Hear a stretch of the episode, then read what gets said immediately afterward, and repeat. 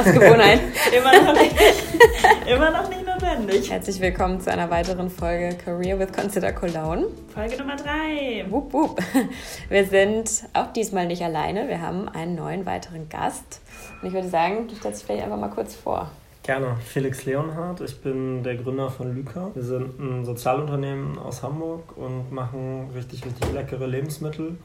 Mit äh, jedem Produkt, was wir verkaufen, unterstützen wir ein Schulprojekt in Burundi und ermöglichen da eine Schulmahlzeit. Wir kamen mit Lyca, der Firma, ähm, über unseren eigenen Job so ein bisschen in Verbindung. Also wir kannten die Produkte ich glaube, weil wir angeschrieben wurden von euch, mhm. oder? Ich habe mich an die erste Eislieferung da ja. noch in der, habe ich noch in meiner alten Wohnung gewohnt und hatte ein mini kleines Tiefkühlfach. Und es kamen so irgendwie, ich weiß nicht, wie viele, wie viele ähm, Eiscreme-Pots. Ich weiß noch, dass ich alle meine Freundinnen eingeladen habe und ja. wir alles zusammen Eis gegessen haben bei mir zu Hause. Also das ist schon lange her. Lange das war her. bestimmt 2000. 16. Seitdem hat sich bei euch auch viel getan. Wir freuen uns voll, so deine Perspektive zu hören, wie du da hingekommen bist, wo alles angefangen hat. Vielleicht starten wir auch mal da, so wo mhm. dein Weg angefangen hat. Der beste Startpunkt ist mit 17, so Abi-Zeit, was mache ich jetzt? Was ist irgendwie nach dem, nach dem Abi das Thema? Ich habe mir mit 17 vorm Abi, wollte ich eigentlich Profikiter werden, ähm, war da auf einem halbwegs guten, schlechten Weg, kann man mal sehen. Ähm, und habe mir dann ähm, durch einen Unfall quasi die Karriere weggenommen. Also ich habe mir da mit dem Kiten ähm, den, den siebten Halswirbel kaputt gemacht, das Genick gebrochen und extrem viel Glück gehabt, das überlebt zu haben. Also das ähm, hätte ich eigentlich nicht überleben sollen und also bin zwölf Tage damit rumgelaufen. Ohne dass du das behandeln lassen hast? Äh, ja, also ich war, es ist in Ägypten passiert und ähm, es wurde zweimal geräumt. Ich hatte natürlich mega Schmerzen und die Ärzte haben es einfach nicht erkannt und wir haben uns mega gefreut, weil die zweimal geräumt und zwei Ärzte, die dir sagen, hey, alles gut. freust dich erstmal. Und ähm, dieser, dieser Unfall hat bei mir dann, also dann war so, okay, Profikalter ist auf jeden Fall schon mal raus. Und da war so die Frage, okay, was machst du eigentlich jetzt mit deinem Leben? Weil eigentlich hätte ich zu dem Zeitpunkt mindestens Querschnitts, also ich bin zwölf Tage mit einem gebrochenen Halswirbel rumgerannt und eigentlich hätte jeder kleine Schubser mich Querschnittsleben müssen.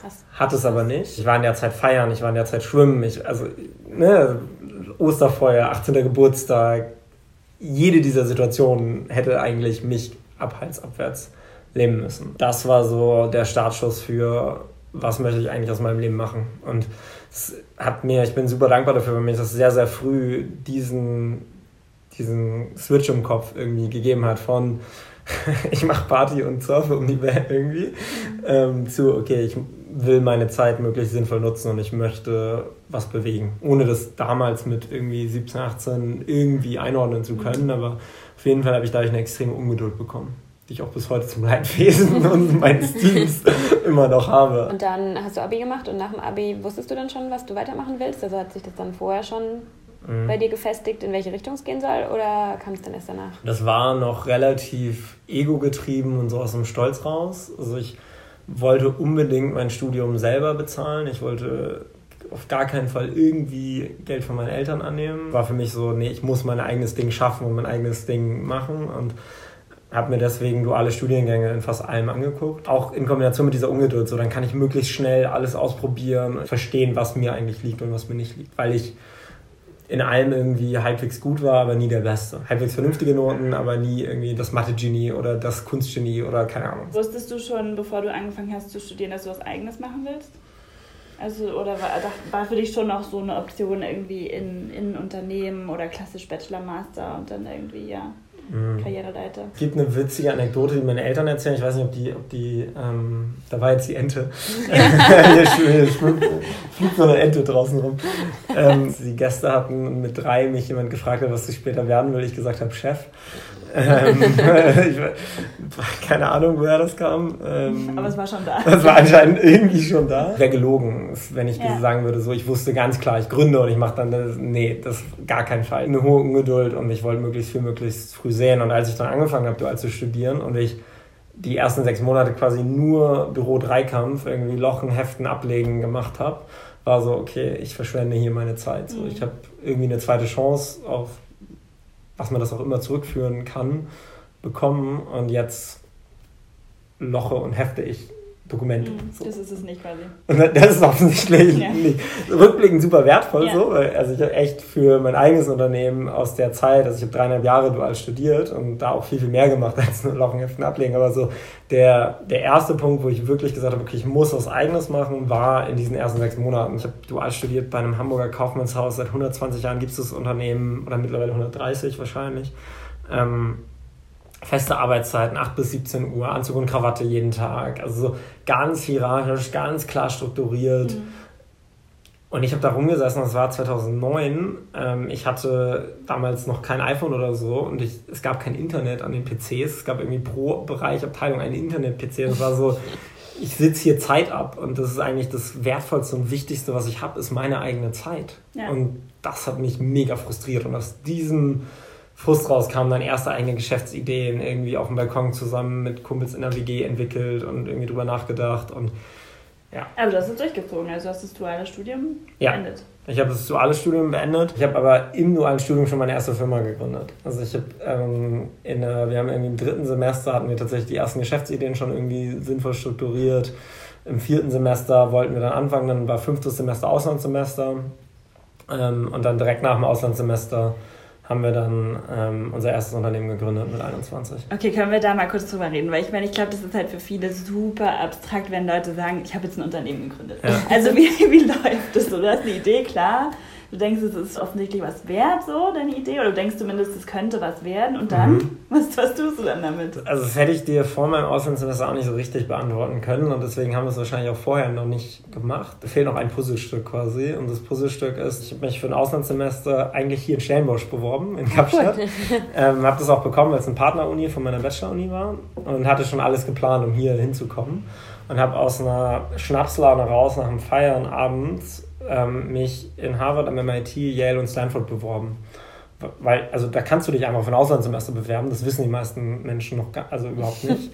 cool. Ähm, und ich habe es einfach gemacht und dachte, naja, also das ist jetzt irgendwie zwei Wochen Aufwand, da ein Motivationsschreiben zu schreiben und so, aber kann nicht mehr als abgelehnt werden. Und kam im Mai die Zusage aus Harvard. Und dann bin ich fürs Auslandssemester nach Harvard gegangen, wo du auch Kurse am MIT nehmen kannst. Und das war für mich extrem wichtig, nicht aufgrund von dem, was ich da gelernt habe, sondern aufgrund von dem, was ich da gesehen habe, dass nämlich das alles Menschen sind, die nur mit Wasser kochen, die super hart arbeiten. Aber dass der differenzierende Faktor nicht irgendwie, die sind alle zehnmal so klug, sondern das ist ein Umfeld, was sich gegenseitig pusht und was sich gegenseitig hilft, aber die arbeiten einfach auch nur hart. Da habe ich einen Kurs gemacht, der New Enterprises heißt, am MIT, in dem du in vier Monaten gezwungen wirst zu gründen. Erste Vorlesung ist wirklich jeder drei Geschäftsideen. Zweite Vorlesung ist Ranking der Geschäftsideen. Dritte Vorlesung Teams. Und innerhalb der nächsten vier Monate baust du aus diesen Teams Prototypen und stehst am Ende vor den gesamten, von der gesamten Investorenszene aus Boston und musst alles präsentieren.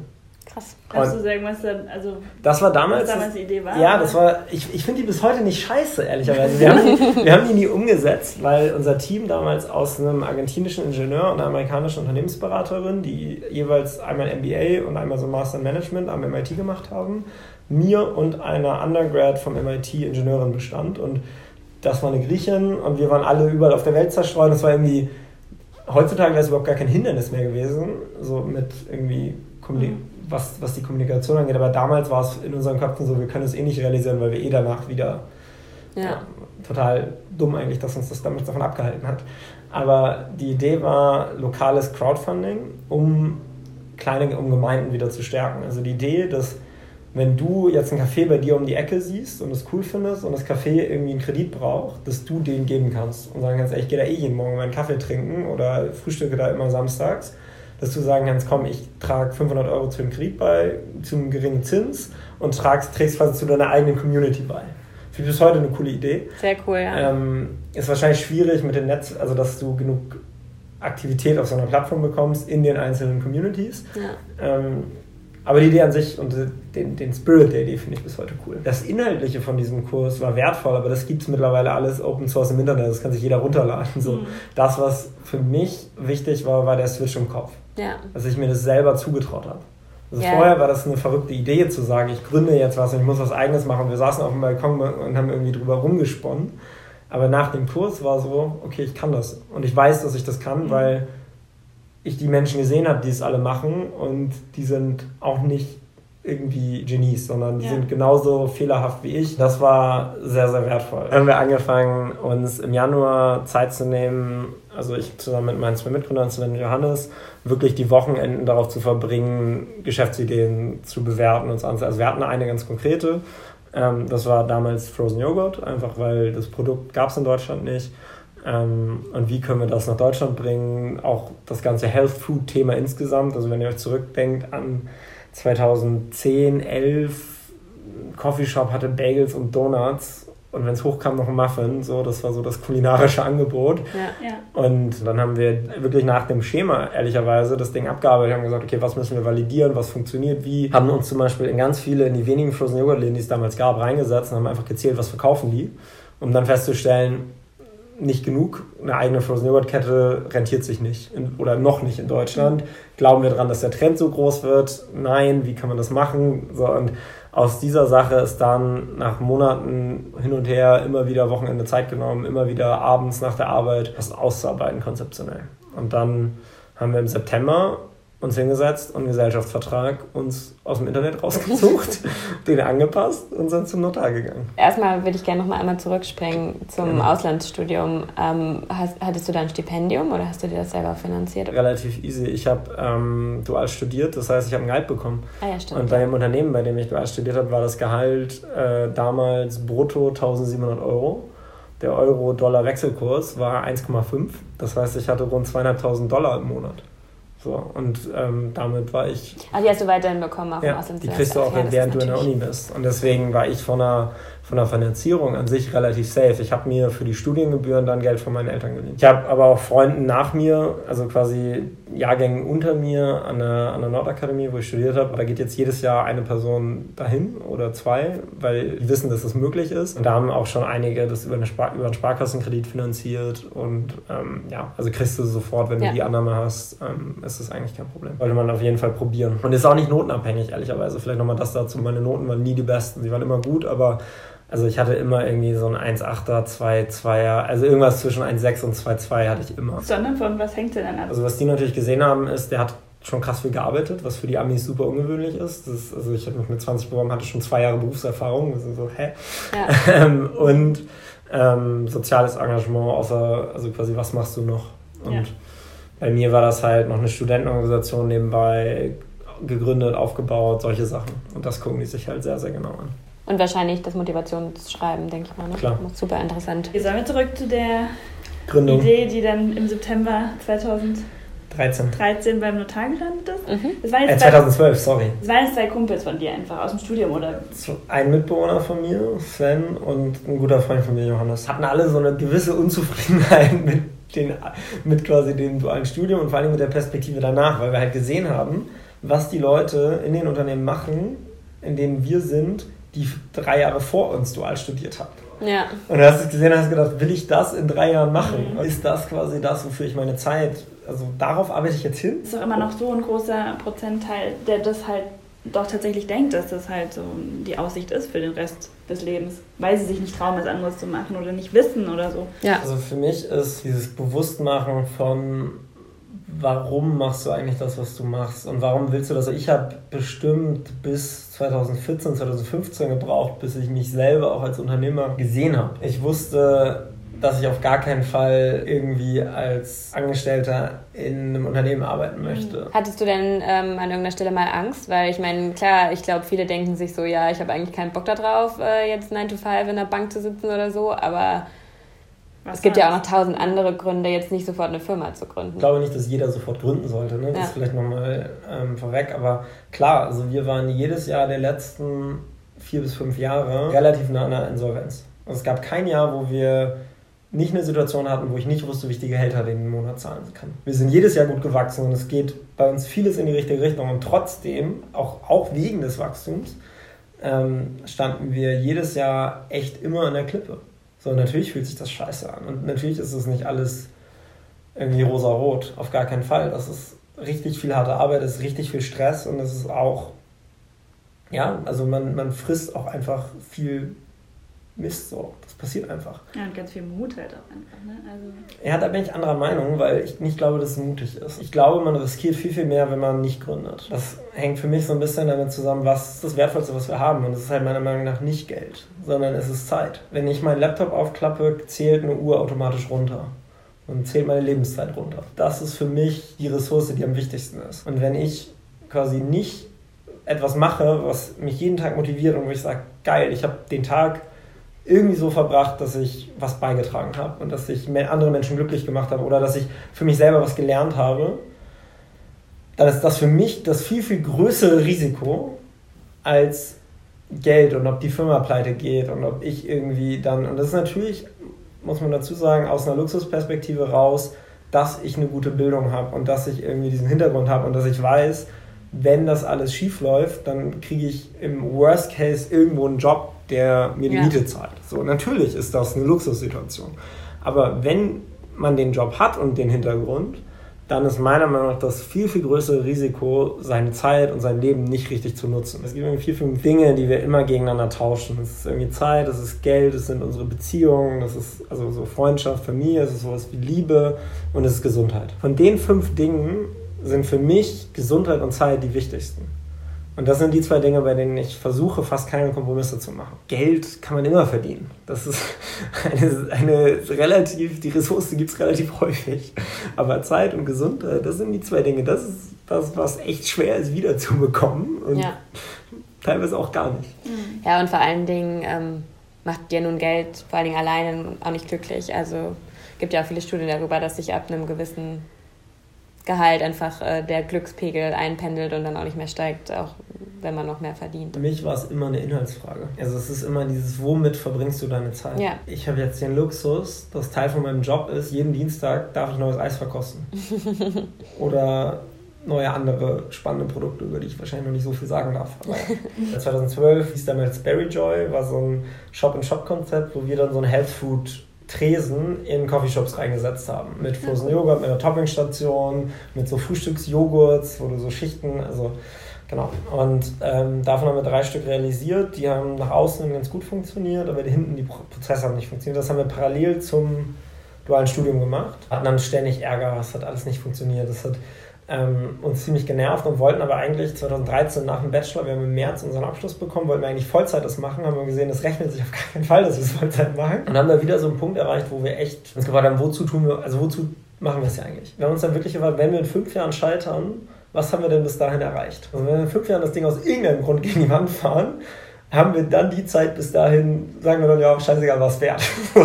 und was muss eigentlich sein, damit wir das sagen? Da kam dann eine Reflexionsphase von irgendwie drei bis sechs Monaten. Also es fing irgendwie im März dann an und immer weiter bis September, ähm, wo dann Lyca quasi ähm, entstanden ist, wo die Idee war, was treibt uns eigentlich an? Was motiviert uns eigentlich? Warum stehen wir eigentlich auf? So, ja, es ist das, es gibt zu viel schlechte Produkte, es muss irgendwie bessere Lebensmittel geben, cleanere, saubere, besser produzierte. Also das, was wir alles an Schrott in deutschen Supermärkten haben, war für uns auch nicht, also es war einfach nicht mehr okay. Und gleichzeitig musste irgendwie noch mehr da sein. Aus diesem, da muss noch mehr sein, ist dann die soziale Mission entstanden und das, was wir mit Lüker bewegen. Und dann hat Sven sehr, sehr hart dafür argumentiert, dass die Firma nicht Berry Joy weiter heißen kann. Ich war da komplett gegen, ich lag komplett falsch. Glück bedeutet Glück. Wir wollen Glück verbreiten mit dem, was wir tun, sowohl in Deutschland als auch in unseren Projekten. Dann 2014 gelauncht, alles auch noch nebenberuflich.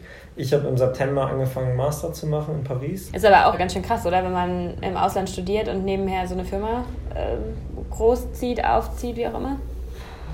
Ja, also äh, krass weiß ich nicht, aber diese Idee hat mich nicht losgelassen und ich musste das irgendwie tun und ich, meine ganzen Freunde haben Zeit damit verbracht, sich bei Unternehmensberatungen zu bewerben und irgendwelche Cases zu üben und ich habe halt an der Firma gearbeitet. So. Ja. Und ich glaube, dadurch war ich viel, viel fokussierter. Also ich würde jedem sagen, gründe während eines Studiums, weil du hast gar nichts zu verlieren in der Zeit. Du hast sogar noch meistens mittlerweile an den Unis echt ein krasses Support-Netzwerk an Inkubatoren und Förderungsprogramm. Mittlerweile gibt es irgendwie Exist, wo du, wenn du aus einer Uni rausgründest, erstmal ein Jahr Gehalt bekommst, was wir nicht hatten. Und im Worst Case klappt das nicht und dann kannst du dich bewerben und hast eine gute Story fürs Einstellungsgespräch. Noch eine Frage, was hast du dann im Master gemacht? Finance. Ich bin im März, äh, im Januar 2015 zurück nach Hamburg gezogen, weil ich einfach jetzt Vollgas geben wollte Ähm, und habe dann aber die letzten Klausuren und die Masterarbeit musste ich noch bis zum Sommer abgeben. Das habe ich dann äh, mehr schlecht als recht, aber noch so.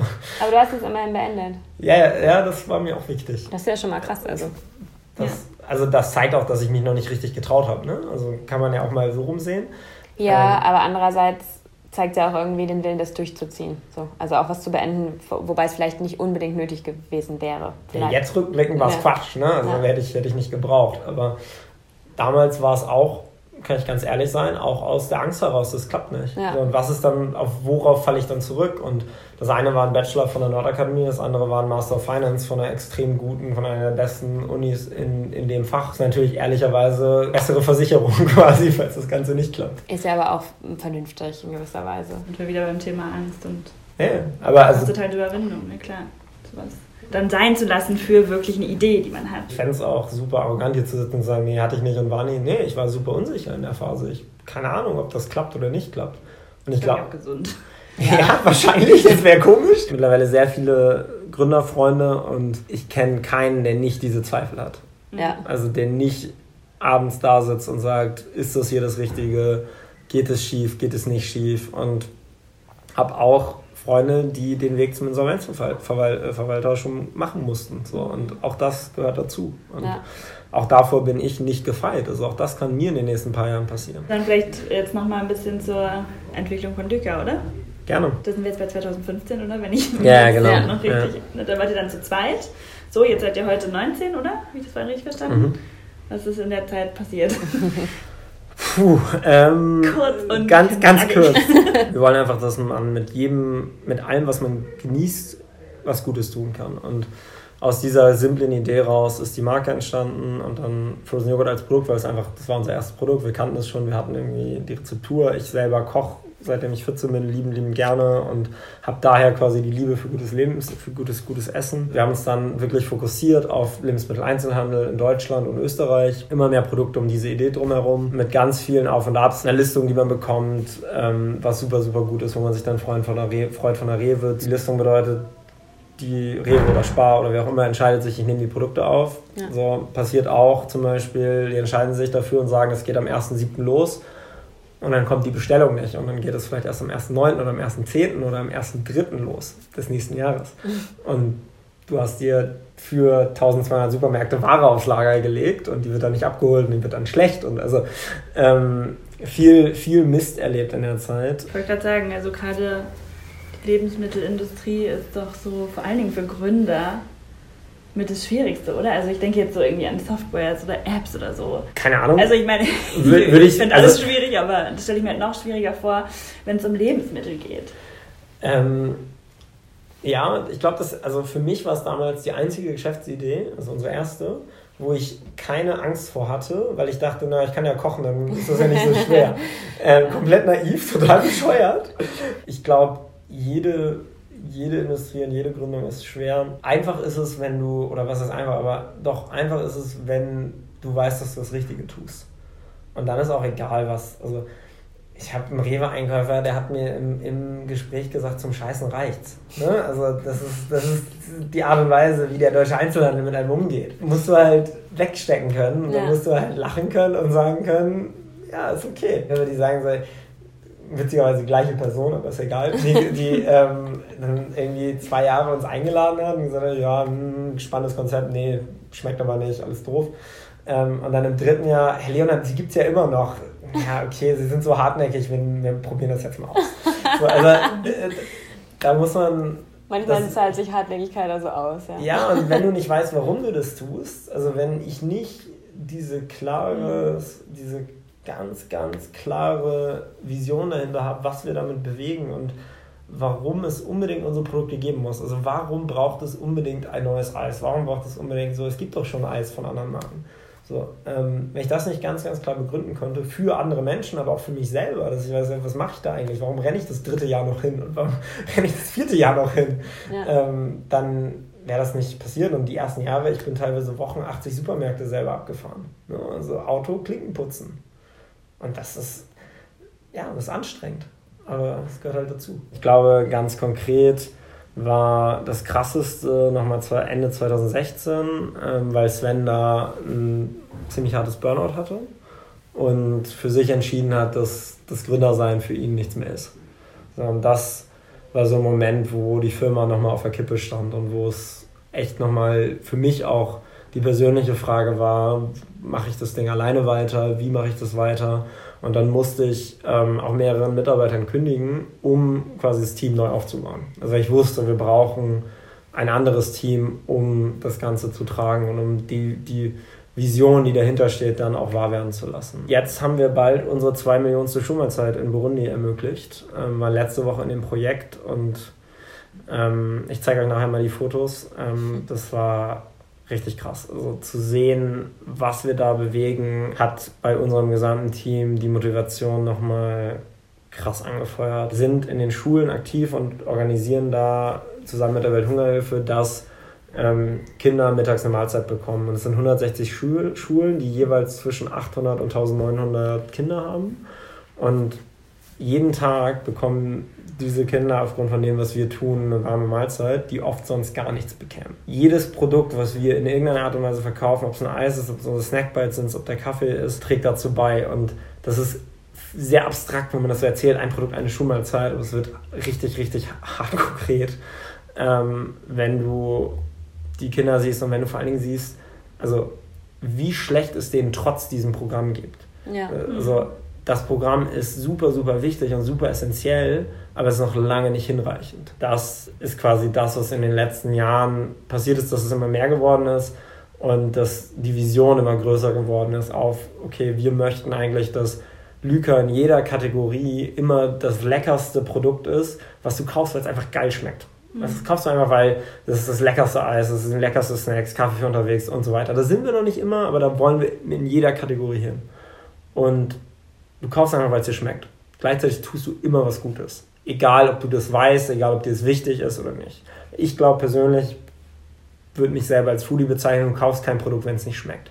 Und dann ist scheißegal, wie sozial es ist. Ja, ich wollte eigentlich noch fragen, was so deine Vision ist, wo es hingehen soll, aber eigentlich hast du das vorhin schon mehr oder weniger beantwortet. Aber kannst du noch konkrete Dinge zum Beispiel ich, sagen? Kann, ich kann sehr konkret werden. In Deutschland darf man immer nicht zu groß träumen, aber für uns ist wirklich das Ziel, dass wir jedes Jahr 100 Millionen Kindern weltweit helfen wollen. Da haben wir noch einiges vor uns, äh, irgendwie bei, bei einem halben Prozent quasi oder bei ja, 0,8 Prozent von dem, was wir erreichen wollen. Ich wüsste nichts Besseres mit meiner Zeit anzufangen, als zu versuchen, das wahr werden zu lassen. Gibt es noch irgendwas, was du gerne loswerden möchtest, ja, also was du unseren Zuhörern Ich würde gerne nochmal, weil ich das persönlich super interessant finde. Ja. Du weißt, worauf ich hinaus will. Ja, auf jeden Fall. äh, darüber reden, wie das bei euch im Unternehmen so intern abläuft. Da gibt es ja so ein paar Sachen, die sehr besonders sind. Oder zumindest für klassische deutsche Unternehmen sehr besonders. Ich glaube, das, worauf du hinaus willst, ist unbegrenzter Urlaub. Äh, jeder, jeder, der bei uns äh, im Team ist, ist am Unternehmen beteiligt. Keine Arbeitszeiten. Ähm, jeder kann arbeiten von da, wo er will. Ähm, ja. Jetzt so einiges. Genau, aber, so. aber für mich alles das Gleiche. Ähm, das ist auch immer so spannend, weil gerade auch keine Ahnung, Radiosender ruft an will unbedingt über unbegrenzten Urlaub reden, weil das ist so toll, dass man, es ist halt, es ist halt nicht ein Thema, sondern es ist mhm. die Frage, was für ein Menschenbild hast du? Hast du das Menschenbild, dass du Menschen motivieren musst? und sagen musst, ich muss dir jetzt jedes Mal eine Karotte geben, damit du was tust, so, oder ich muss dir jedes Mal irgendwie, das Beispiel, was wir auch witzigerweise in der internen Diskussion darüber mal hatten, war, also quasi den Lolli beim Zahnarzt. So, brauchst du den, damit du zum Zahnarzt gehst oder nicht? Und die Antwort ist, wenn du wahrscheinlich, wenn du genug Lollis zu Hause hast, dann ist dir der wahrscheinlich egal. Und warum tun Menschen das, was sie tun? Und meine feste Überzeugung ist, dass jeder Mensch etwas beitragen möchte und dass jeder Mensch intrinsisch motiviert ist. So, die muss man finden, die Motivation, die muss für einen selber klar werden, was, wo, wo die hingeht, was bedeutet das. Aber grundsätzlich bin ich echt hundertprozentig davon überzeugt, dass jeder Mensch intrinsisch motiviert ist. Und wenn das meine Überzeugung ist, dann brauche ich keine Kontrolle darüber machen, wer wie oft wann im Urlaub ist. Das hat sich auch ehrlicherweise ergeben, weil ich auch keinen Bock habe, Zeit damit zu verbringen, Urlaubstage zu kontrollieren. Also das ist, muss ja irgendwer machen dann und dann heißt es, ich muss es machen, weil wir haben keine Personalabteilung. Ja. Und ich kann mir deutlich bessere Dinge mit meiner Zeit vorstellen, als nachzugucken, ob irgendwer genug oder zu wenig oder zu viel im Urlaub war.